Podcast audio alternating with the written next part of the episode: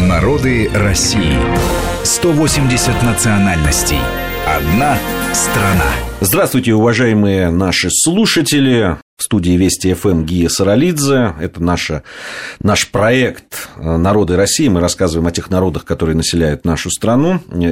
Сегодня у нас гость уже не первый раз в этой студии, и не второй даже, чего уж там греха таить. Сегодня у нас Марат Сафаров, историк, кандидат педагогических наук. Рад приветствовать, Марат, еще раз в нашей студии. Да, добрый день, Гия. Сегодня речь пойдет о Мордве. Да. Финно-угорский народ, э, довольно большой народ, э, по переписи 2010 года 744 э, тысячи, больше даже, там всего где-то 800 тысяч. Да, фактически один из крупнейших финно-угорских народов России народ исторически проживающий фактически в центральной России, хотя Мордовия относится к Приволжскому федеральному округу, но она исторически взаимосвязана с такими регионами, как а, Рязанская область, как Нижегородская область, как более приближена к Поволжью Пензенская область. Фактически она образовалась так официально, как э, республика в 1930 году, и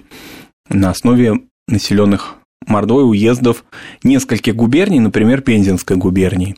И на территории Мордовии находятся старинные города, Темников. На территории Мордовии находится сама столица Саранск, известная и по Пугачевскому восстанию.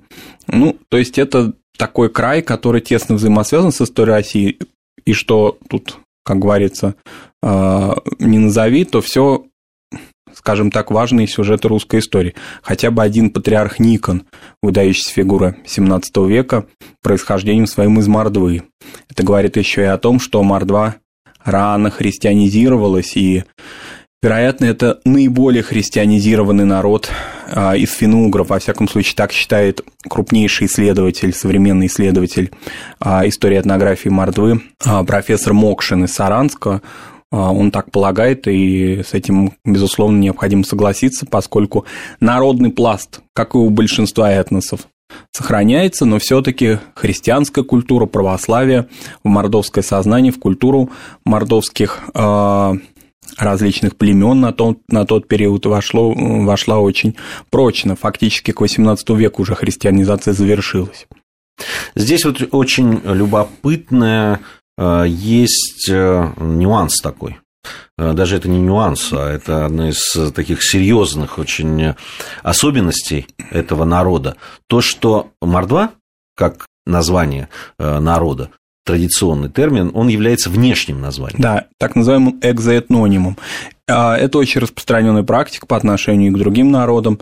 Другие этносы, более крупные этносы или этносы, которые, так скажем, в государстве которых находится тот или иной народ, часто наименуют а, другие народы своим каким-то обозначением. И вот Мордва – это внешнее по отношению к их самосознанию. Не, но э, это, с одной стороны, это да, часто так случается, но дело в том, что сами сами представители народа. Постепенно стали принимать уже это, безусловно, да. А, и тоже так очень распространенная такая закономерность, что с течением времени в случае с Мордвой разные были периоды, ну, прежде всего, это 20 век, конечно. Поэтому, несмотря на то, что непосредственно, если мы придем в мордовскую деревню, и вот в частности я бывал э, не в чисто мордовских, допустим, селениях, а смешанных мордовско-русских селениях Востока Рязанской области – Конечно, люди скажут, что они макшане или эрзиане, но тем не менее, если возникает вопрос внешней оценки, например, переписи, то подавляющее большинство людей называет себя, причисляет себя к мордве, к мордовскому этносу. А, и это закономерно. Вообще, а, само это понятие, как и очень многие экзоэтнонимы, такие внешние наименования, дискуссионно очень, то есть нельзя дать четкую оценку, откуда это появилось. Понятно, что этнос древний, он встречается у Константина Багринародного даже в упоминаниях. Он встречается у готского историка Иордана. Это 6-10 век, если говорить о Константине Багринародном. А, а Иордан – это 6 век нашей эры, и уже там встречается упоминание об этом этносе. Дальше это, безусловно, русские летописи, это татарские источники. Масса разных а, упоминаний об этом этносе, то есть он с большой-большой историей. И вот этот термин, разные есть версии, вплоть до персидских версий происхождения этого термина. Часто у финно-угров название их народов происходит от человек-мужчина. Во всяком случае, очень распространенная такая версия наименований разных этносов. Часто мы встречаемся, когда говорим о происхождении этнонимов или экзоэтнонимов финно-угров, вот об этом таком мужественном, брутальном, что ли, наименовании и происхождении. Это распространенная практика, возможно, мифология, возможно, реальность. Говорить о таких глубинах и древностях очень сложно. Во всяком случае, если мы приходим в конкретное поселение, безусловно, люди а, внутри своего социума мордовского, они знают уже друг друга несколько сложнее. Они знают не только Мокшерзи, они знают, например, и Шокшу, такое наименование. А Шокша, ну, это скорее эрзианского происхождения, но сильно подвергшись влиянию макшанского языка. Но мы здесь вот, наверное, должны угу. для того, чтобы наши слушатели угу. понимали, о чем идет речь, э, все-таки сказать, что одна из особенностей этого народа, что, э, ну, и, и не в некоторой даже, наверное, в некоторой степени и проблема угу. в том, что внутри народа существует разделение на два субэтноса. Да, на два субэтноса, очень крупных, разные существуют версии, тоже и в научной академической среде, и среди интеллигенции мордовской относительно статуса этих субэтносов субэтносы ли они, или отдельные народы. Во всяком случае, считается, что э, принята такая точка зрения, что они говорят на двух разных языках. А. Такой термин есть во множественном числе, говорят, мордовские языки, макшанские и эрзианские. Они да. сильно отличаются. Ну, вот есть как раз эрзяне и макшане. Да, да.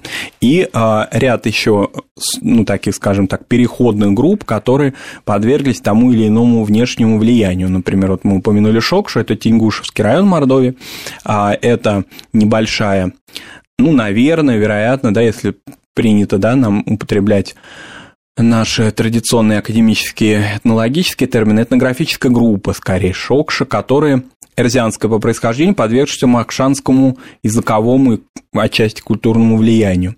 Каратаи, которые живут за пределами Мордовии, живут в Татарстане и фактически старшее поколение говорит на татарском языке, но они при этом имеют мордовское происхождение. Они не татары, они мордовская группа. А терюхане, ну, считается, во всяком случае, так принято считать, что они уже ассимилировались в настоящее время, проживали они в Нижегородской области, а, в одном из районов Нижегородской области, и они в течение там, половины 20 века уже слились с русским народом, но историческая память о мордовском происхождении у них есть. Это очень сложный этнос, поскольку он очень большой, и он расселенный. Вот мы сказали о цифре, да, 840, э, около 800 да. Да, э, тысяч человек, э, но при этом в самой Мордовии проживает, ну, примерно чуть более 300 тысяч человек, причисляющих себя к двум этим этносом. При этом вот закономерность этих экзоэтнонимов в том, что большая часть людей в переписи в 2002 год, 2010 год называли себя мордвой. Лишь незначительное число выделяли свое некое, да, свою некую особость макшанскую или эрзянскую. Остальная мордва проживает за пределами республики. Она проживает в очень большом количестве и это традиционный ареал расселения в Пензенской области, в а, восточных районах Рязанской области, вот в частности, я уже упоминал о своих таких встречах и интересных наблюдениях за Мордой в Сасовском районе Рязанской области, ну, приграничном с Мордовией. И эти люди не ассимилированы, они разговаривают, у них своеобразная финугорская антропология и бытовая культура есть и язык сохранен в большей степени. А дальше есть регионы, есть мордва переселений, большие волны переселений, традиционных переселений не только 20 века, но и исторических. Это а, Оренбургская область, там очень большое количество мордовских исторических селений, Самарская область, а, Башкирия, уже упоминавшийся Татарстан, Ульяновская область, и очень тесные этнокультурные контакты, ну, прежде всего с так скажем, с двумя этносами. Это, конечно, с русским народом, и, вероятно, Мордва пример финугров, наиболее контактировавших исторически и очень имевших такой глубокий исторический опыт взаимодействия с русскими, и в ряде регионах с татарским народом, особенно у Макшан.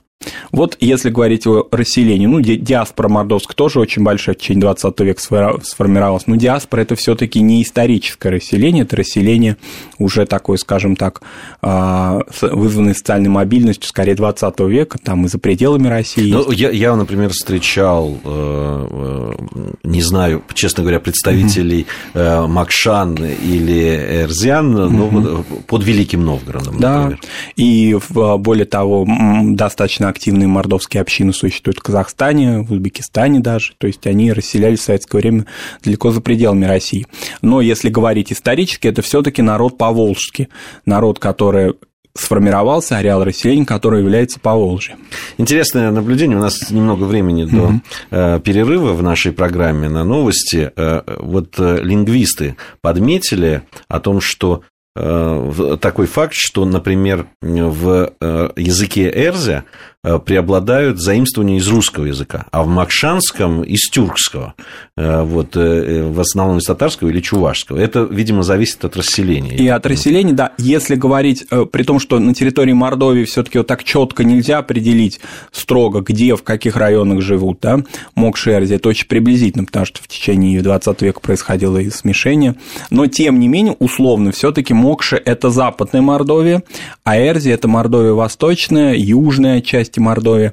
И вот так, поскольку в Западной Мордовии очень широко расселены татары, а в меньшей степени в восточной части, тот Мокша более тюркизировано. И в то же время хотел бы заметить, что из мордовских языков а, большое количество заимствований есть и в языках других народов. Мы об этом обязательно mm-hmm. поговорим еще. А, я напомню, что Марат Сафаров, историк, кандидат педагогических наук у нас сегодня в гостях. Сразу после новостей мы вернемся в студию и продолжим нашу беседу.